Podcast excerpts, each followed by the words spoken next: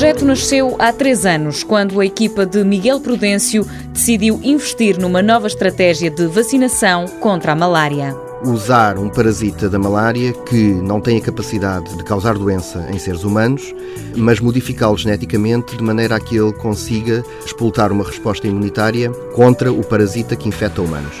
Portanto, nós baseamos a nossa estratégia na utilização de um parasita de roedores. É um parasita que naturalmente, o seu hospedeiro natural são eh, roedores e, portanto, causa doença em roedores, mas não causa doença em seres humanos. Através de um financiamento inicial, a Fundação Gates permitiu que o projeto arrancasse. Agora, o prémio BES Inovação dá um novo folgo à equipa de Miguel Prudêncio, do Instituto de Medicina Molecular de Lisboa e permite concretizar uma das metas.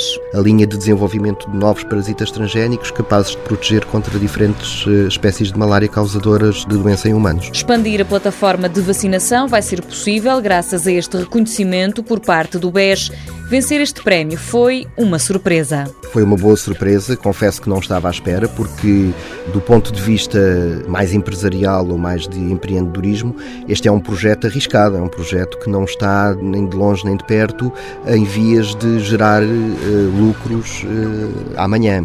Agora, ficamos muito reconhecidos e muito, muito felizes porque é uh, realmente este prémio é o reconhecimento de que a investigação que nós fazemos no Instituto de Medicina Molecular não só é cientificamente sólida, mas também que esta investigação tem um cariz translacional, isto é, um cariz de aplicabilidade a situações concretas que pode realmente trazer benefício às populações, que é um dos nossos grandes objetivos ao trabalhar nesta área. O prémio vai dar todo o apoio para a criação de uma empresa e para o registro da patente.